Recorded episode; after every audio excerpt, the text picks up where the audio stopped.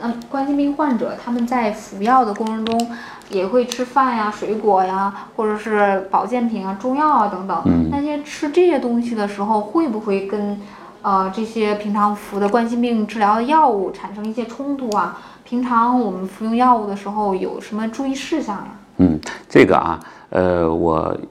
一一回答哈。嗯嗯那么完了后，比如说这个服药，这个冠心病的用药、即时用药和这个保健品能不能同服？嗯嗯这是第一个问题啊。那么完了后，经常就就人呃就拿这个单子来问我，哎，是这个大夫，我我这个用的这个三七，嗯然后呢，我同时还是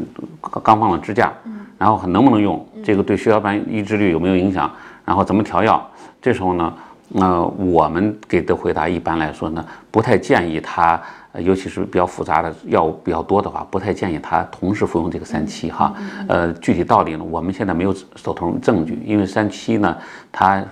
也是有一些呃活血呀、呃有一些这个改善这个血小板这个活性的一个功能，和这个阿司匹林，呃，还有一个这个玻利维或这些药啊在一起啊，呃，我们心里没有太大太大的把握，也没有这些文献支持哈，嗯、这是一个呃和保健品能不能在一起服用的问题。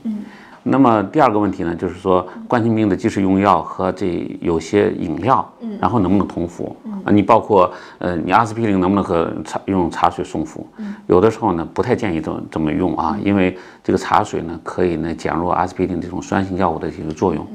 另外一个就喝咖啡，那么咖啡呢，呃，也可以加强这种就利尿剂的这这种嗯作用，包括氟塞米啊，呃，包括一些氢氯噻嗪的这种就利尿作用，是这个利尿作用的要要加加强强。那么至少呢，我们不太推荐，然后这个茶、嗯咖啡啊和这个冠心病的这种。这种一项用药啊，嗯同时服用。如果你确实好几口的话，你可以把它呃有一个时间间隔啊、这也是可以的。嗯，那还有就是一个平常有一个水果，我们提的最多的就是啊，西柚。西柚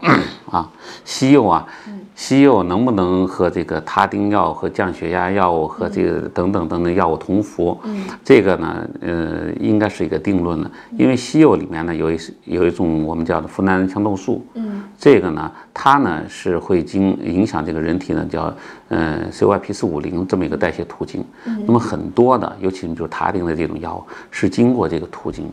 嗯代谢代谢嗯的啊、所以你用这个西柚呢，呃，吃的西柚，当然又有冠心病，呃，这样的话呢，会影响这些药物的代谢。